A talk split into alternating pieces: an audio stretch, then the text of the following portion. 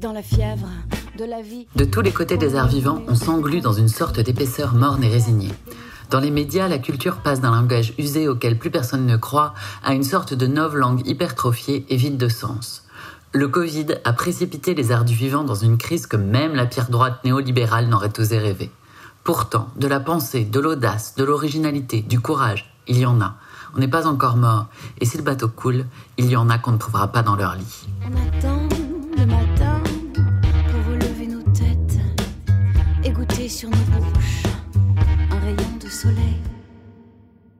Eh bien, je m'appelle Marie Douaret, j'ai 41 ans, je suis danseuse et chorégraphe, danseuse depuis euh, une euh, vingtaine d'années et chorégraphe d'une compagnie qui s'appelle Sauf le dimanche, une compagnie de danse contemporaine hors scène que j'ai montée il y a 14 ans avec euh, mon, acolyte Émilie Buestel. Bonjour Marie, bienvenue au comptoir des abîmes où ce qui nous intéresse plus particulièrement c'est d'ouvrir des pistes de réflexion pour réinventer les moyens d'existence de nos métiers de la présence. C'est assez pénible, je sais pas ce que t'en penses, de voir qu'aucun positionnement politique n'est clairement pris par les institutions qui sont des sanctuaires, presque des abris, alors que les artistes en face, eux, sont totalement aux abois. Sur la question de la danse, la relation à l'institution, elle est importante euh, à repointer en France, je pense. Et pourquoi spécifiquement la danse? Parce que la danse contemporaine, elle date des années 80. C'est hyper récent. Et très concrètement, elle n'existait pas du coup dans l'institution jusqu'à très récemment.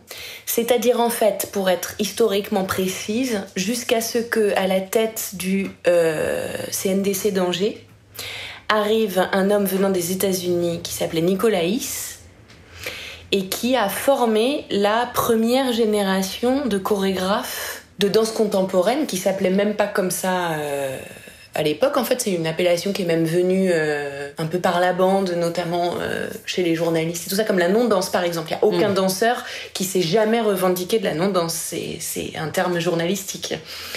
C'est toutes ces étiquettes-là, elles arrivent par l'extérieur à la famille même. Mais et donc du coup là, toute cette première génération qui sortait de chez Nicolaïs, ils avaient l'impression d'être en train d'inventer un langage nouveau et qui n'était représenté nulle part, qui n'existait pas. Donc, ils sont allés à l'intérieur des institutions.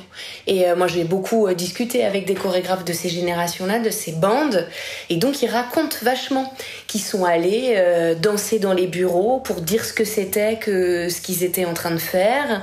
Et progressivement, l'institution a constitué euh, une branche euh, qui embrassait la danse contemporaine.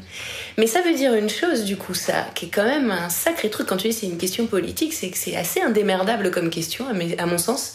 Parce que, du coup, historiquement, même dans son ADN, la danse contemporaine française, c'est un art institutionnel.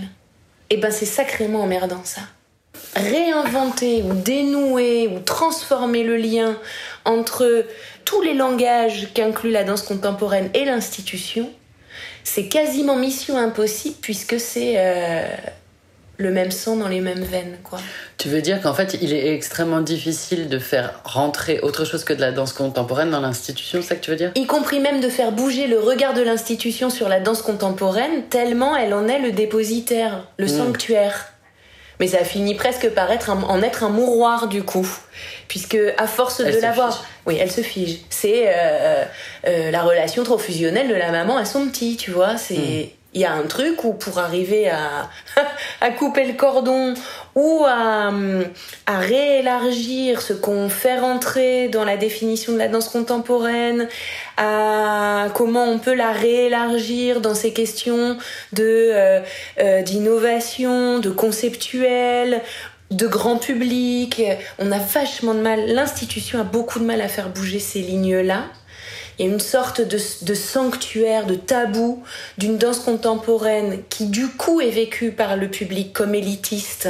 Parce que de fait, institutionnellement, comme elle n'existait pas, comme c'est un cadeau précieux qui est arrivé dans les bras, il a fallu euh, le porter au monde, le faire connaître, le faire valoir. Du coup, protéger son droit d'être abscon, euh, euh, métaphorique, singulière, et, et du coup peut-être un peu moins directement accessible.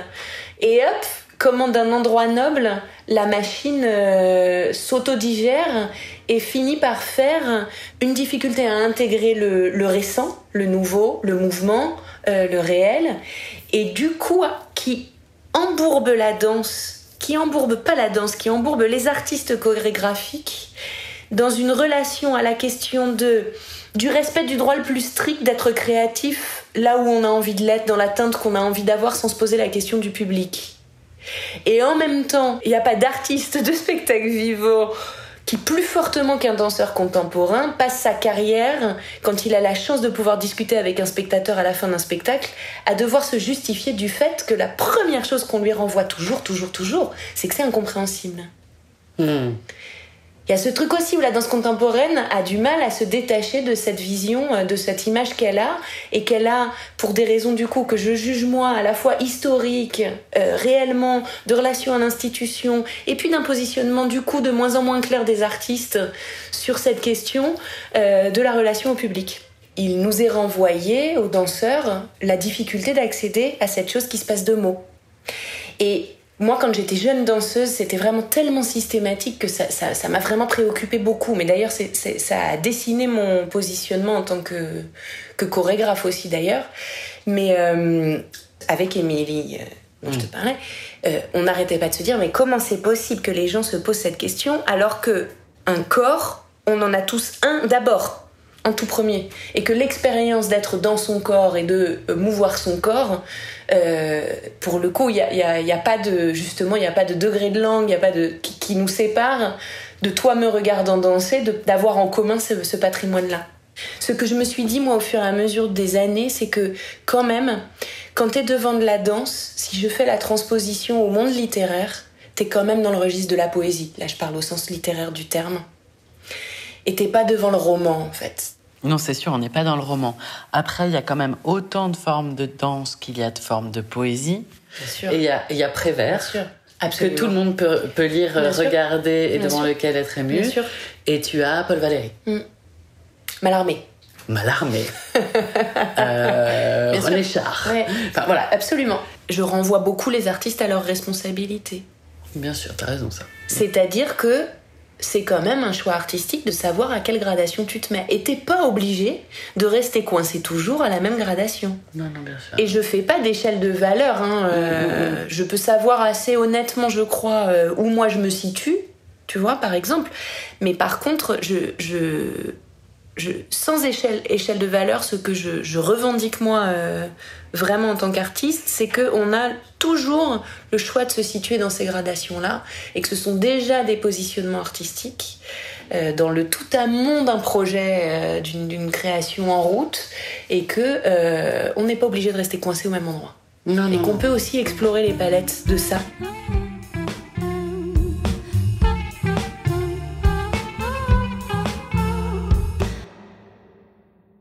L'altérité, elle grouille partout.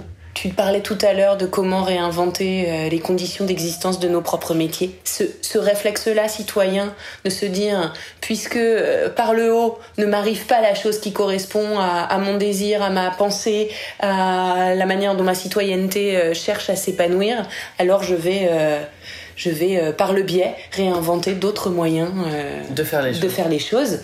Cette mécanique-là, elle commence à, à, grouiller quand même dans notre oui. Dans notre milieu. Dans notre, milieu, dans notre France. Je suis, voilà, je suis toujours fascinée par, euh, par le fait que l'institution s'en saisisse, euh, s'en saisisse pas. Alors que tout, il y, a, qu'à aller euh, pêcher en fait, il y a qu'à aller écouter, il y a qu'à aller rencontrer, y a bon. Mais moi je la vois un peu en ce moment l'institution comme le, singe qui se met les doigts, les mains sur les yeux, les, oreilles et la bouche. Mais je me dis que je ne peux faire ce reproche-là à l'institution qu'en ayant aussi l'honnêteté de dire que ça ne marche qu'avec la complicité de, nous, des artistes. Oui, et donc ce qui, si on le prend à l'envers, fait que l'institution n'existe pas sans nous. Alors ça c'est certain. Ah oui, mais ce serait peut-être bien qu'elle s'en rende compte. C'est-à-dire que si elle nous laisse tous mourir, il ne lui restera que ses yeux pour pleurer. Ça, c'est certain. C'est vrai à tous les échelons. Et nous, on a besoin du public. Est-ce nous, c'est lui dont on a besoin. Et nous, on exactement. Ce dont on a besoin, c'est le public, en fait. Les autres, on peut s'en passer. Les autres, on peut s'en passer. Mais, mais on peut pas se passer du public. Mais on peut pas se passer du public. Et là, c'est la question qui nous occupe en ce moment, c'est que c'est de lui dont on nous prive. Mais oui. Alors, c'est vrai que c'est lui dont on nous prive dans les canaux euh, traditionnels. Par exemple, moi, en ce moment, je, ça tourne. Dans les, dans les établissements scolaires Par exemple. L'espace public euh, est, aussi inquiet que, que les salles euh, parce que rien n'arrive à passer la barre du préfet. Mais des actions sauvages, du coup, c'est qu'à nous de les faire et qu'à nous que ça tient. Mm. Ça, je suis complètement d'accord.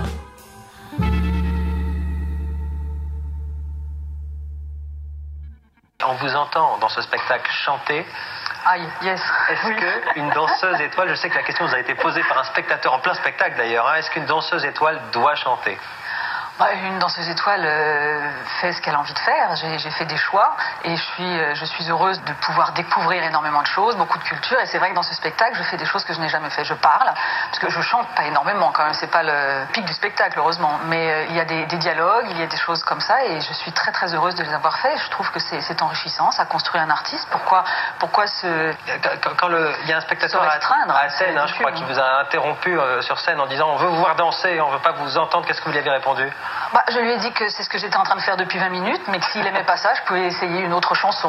Euh, donc euh, le public a très bien réagi, il est parti. Je pense que c'est vrai que c'est important de, comprendre pourquoi des gens peuvent réagir comme ça. Euh, ils ont une image de la danseuse classique et c'est un rêve. Et d'un seul coup, dans un sens, je casse un rêve. Donc je comprends que ça puisse être douloureux, mais j'aimerais qu'on puisse imaginer, voir les choses autrement. Au moins au moins imaginer, qu'on puisse les voir autrement. C'est quoi la différence la différence selon vous entre le classique et le contemporain dans, dans votre expression de cet art? La différence, c'est que bon, dans le classique, tous les, les chorégraphes sont décédés. Mmh. Euh, dans les contemporains, euh, et vous avez encore la chance de communiquer avec eux. vous avez travaillé avec les plus grands. Vous avez tout dansé ou presque. Qu'est-ce que vous cherchez aujourd'hui quand on regarde ce spectacle Monstre Sacré? Monstre Sacré, c'est peut-être même, c'est magnifique bien sûr, mais c'est aussi parfois presque déroutant. Qu'est-ce que vous allez chercher maintenant après toute cette longue carrière que vous avez eue?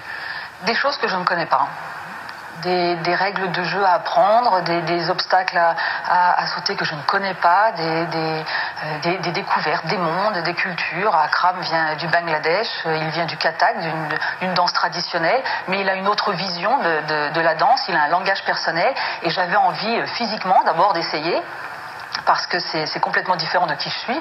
Il est petit, très, très terrien, très rapide. Moi, je suis plutôt grande, longue et un peu lente. Hein. Donc, je me suis dit, tiens, j'ai envie d'entrer dans cette énergie. Et puis, en même temps, c'est une personne que je découvre. C'est sa façon de voir euh, le monde, la, la danse.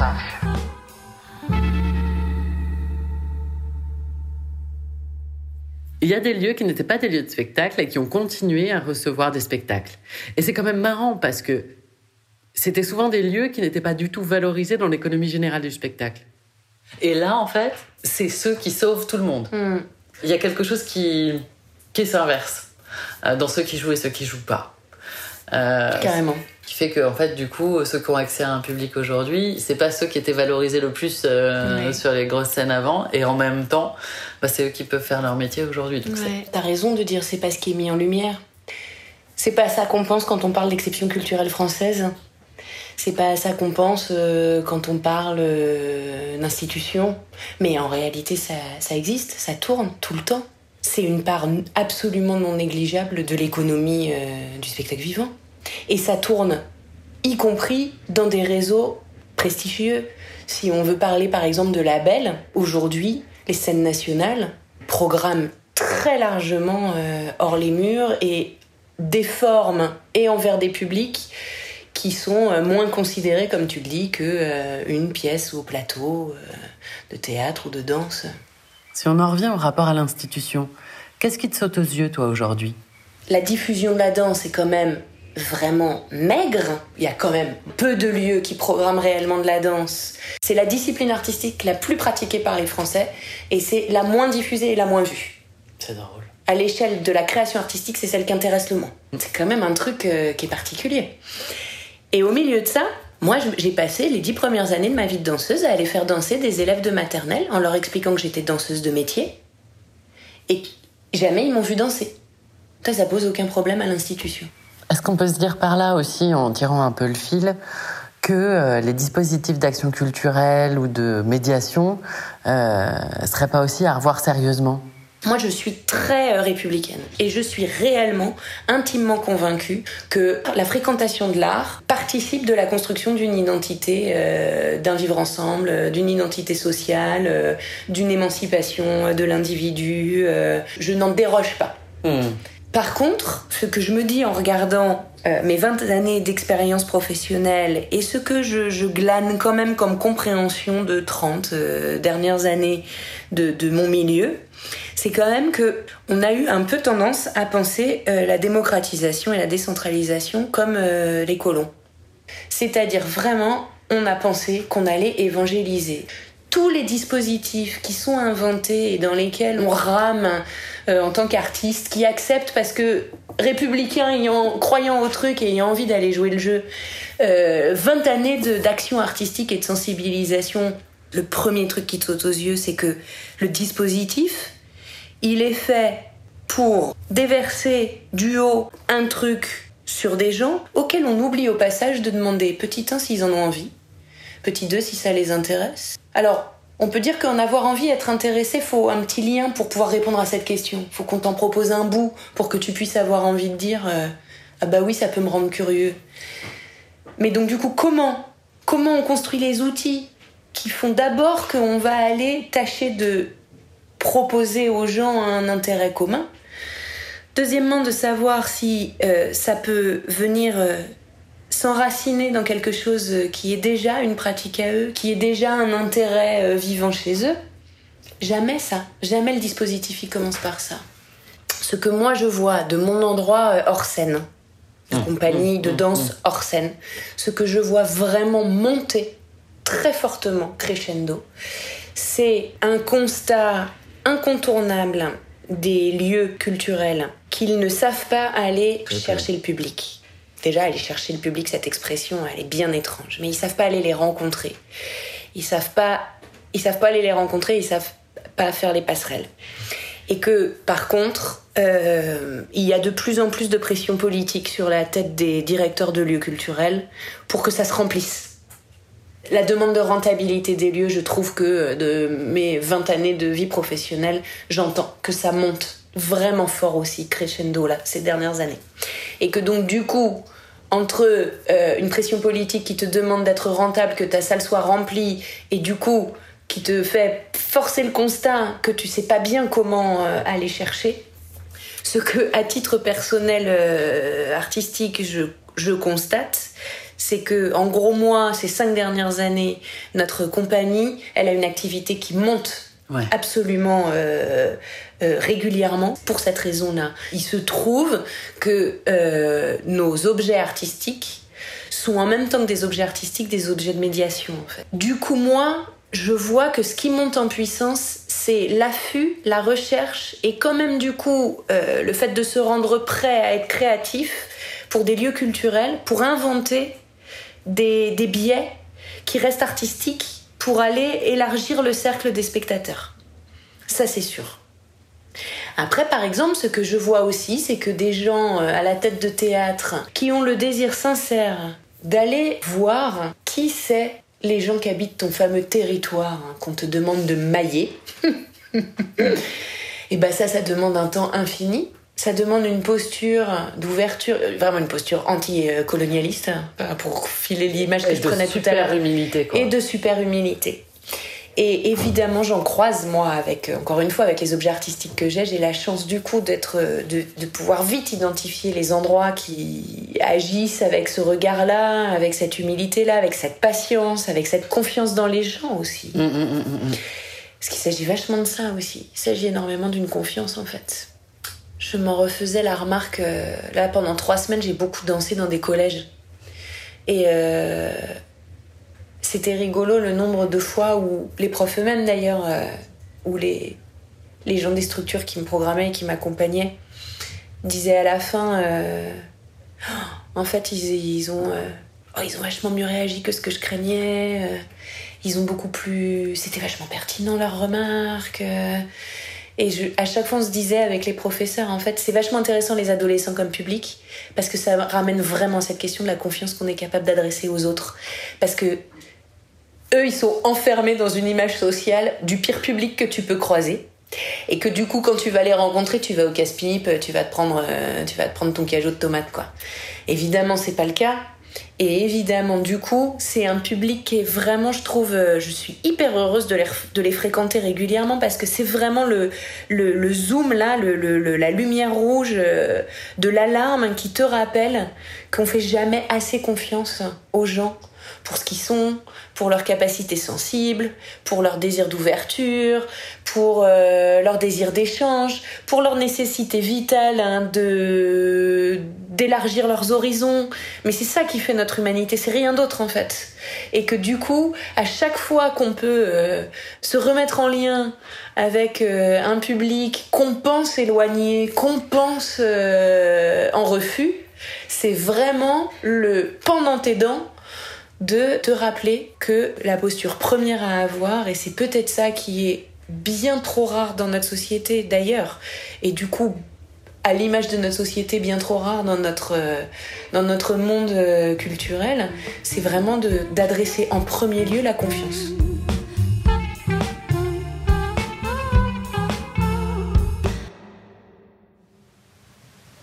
On dirait que le grand dessin des étoiles va se mettre à danser, comme le fait à tout petit pas la lumière de la lampe sur le mur glorifié de la cave. Je ne vais pas rester sans rien faire, alors que partout les dieux des forêts, des mers et des montagnes dansent pour eux-mêmes dans la nuit. Moi aussi, après tout le malheur qui a été, avant celui qui va venir, je puis danser pour moi, pour mon ombre et cette part infini un peu, infirme sûrement, qui m'a été donné dans l'acte d'exister.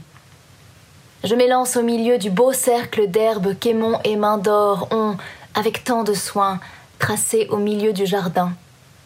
Une joie une vigueur souveraine monte du sol et viennent instruire et éclairer l'instrument de mon corps.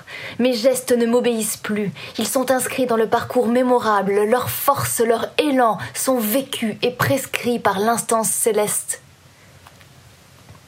Je danse pour ce que j'aime et ce que je n'aime pas, pour ceux que je connais et ceux que je ne connaîtrai jamais.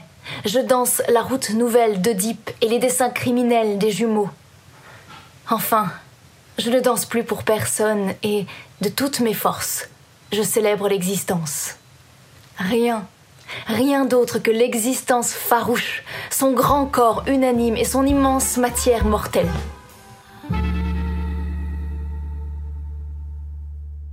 Tu dis souvent que les collaborations, ce sont des cercles qui se croisent et où finalement euh, les intérêts des uns et des autres, en se croisant, dessinent un espace commun dans lequel une collaboration fructueuse peut, peut émerger ou trouver sa place.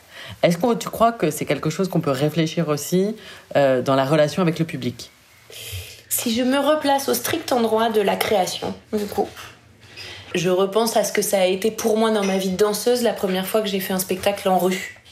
Quand même, quand tu danses dans la rue, t'as un public qui est pas captif. Hein. Il s'emmerde il s'en va. Il y a du mou dans ton spectacle. Hein. Il bouge. Hein.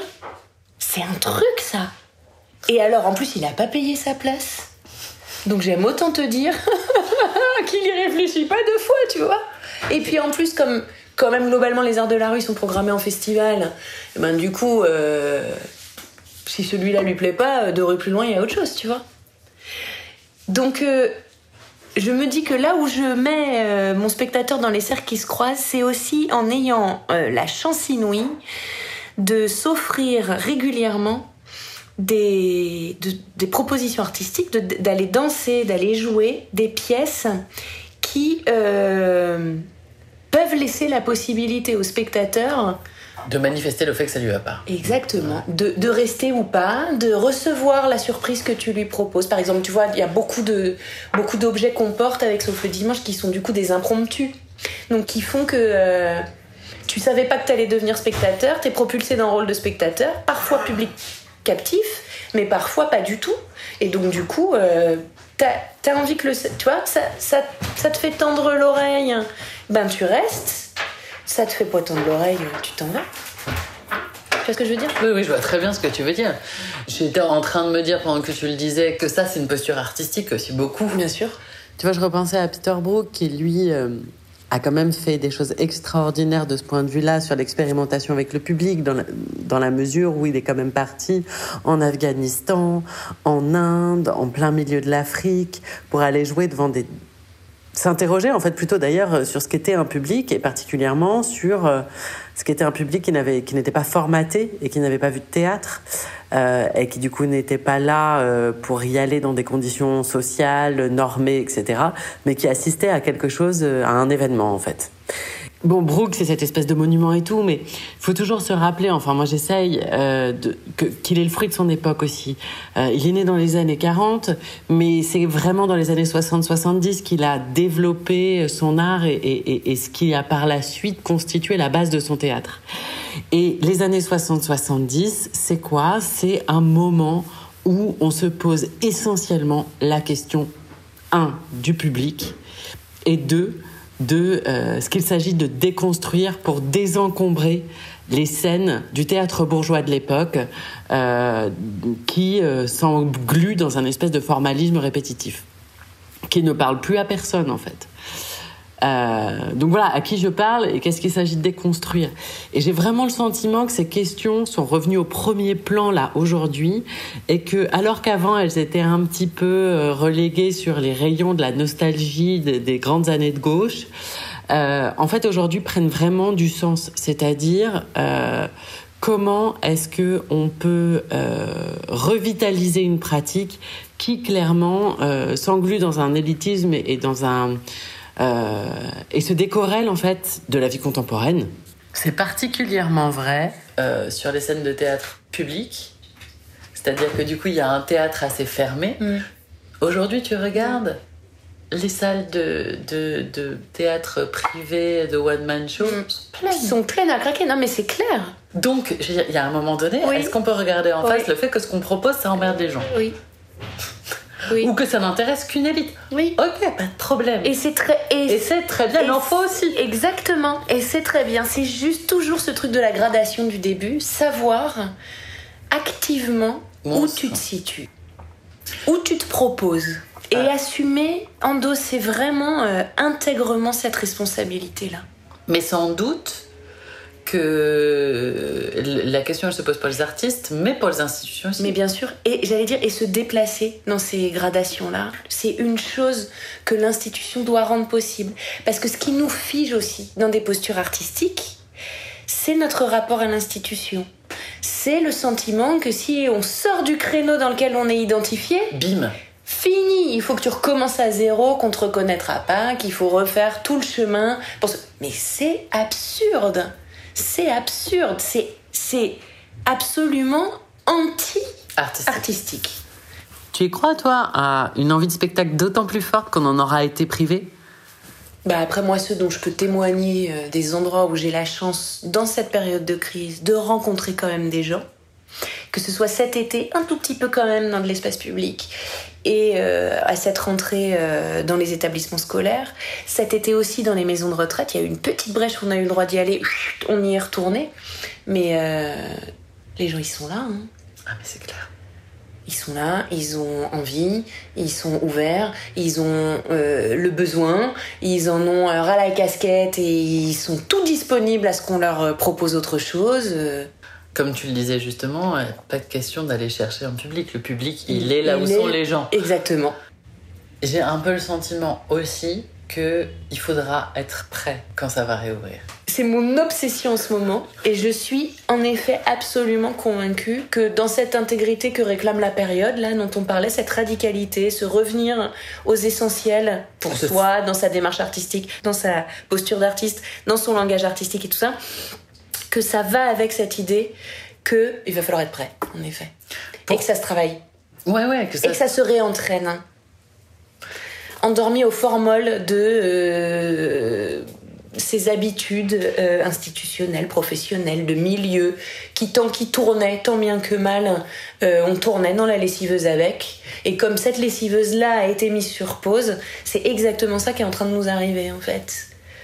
De réaliser que c'est le moment où il va falloir qu'on se tienne prêt, parce que on va en sortir dans un sale état. Il faut se muscler à ça. Ouais. Ouais, ouais, il faut se muscler à ça. Il faut savoir que si on veut pas lâcher, il faut se ménager des espaces euh, de survie. Mm. Tenir sur des fondamentaux, oui, mais surtout structurer de Mm. telle sorte que, euh, qu'en fait, on soit encore là quand Mm. c'est possible et qu'on ait encore quelque chose Exact, à à donner, dire. à dire, à qui offrir, à qui, Comment à- avec, qui. Avec qui Absolument. C'est la fin de ce podcast. Merci beaucoup, Marie, d'être venue. Bah merci beaucoup à toi. Merci infiniment. Comptoir des abîmes, c'est tout un monde qui se démène. Merci à Sébastien Salis pour la co-réalisation, à Marie Durocher pour le soutien en production. Merci à Sarah Olivier pour sa chanson Prière des nuits froides. Merci à Ariane Bégouin, Sébastien Depommier, Laure Ollet, Pauline Jambé, Issam Kadichi, Michael Martin Badier et Tatiana Razafine Dracoto pour les enregistrements de textes. Matière à penser sur le pouce que vous pourrez retrouver en référence sur la page de cet épisode. Merci à Oscar Viguier pour le visuel, à Urban Group pour les locaux, au 3coups.com et aux audioblogs d'Arte Radio pour la diff, et à Vite pour prendre un peu l'air. Je vous construirai une ville avec des loques, moi. Je vous construirai sans plan et sans ciment un édifice que vous ne détruirez pas. Et qu'une espèce d'évidence écumante soutiendra et gonflera, qui viendra vous braire au nez. et au nez gelé de tous vos parthénons, vos arts arabes et de vos Ming. avec de la fumée, avec de la dilution de brouillard et du son de peau de tambour, je vous assoirai des forteresses écrasantes et superbes. Des forteresses faites exclusivement de remous et de secousses, contre lesquels votre ordre multimillénaire et votre géométrie tomberont en fadaise et galimatia et poussière de sable sans raison.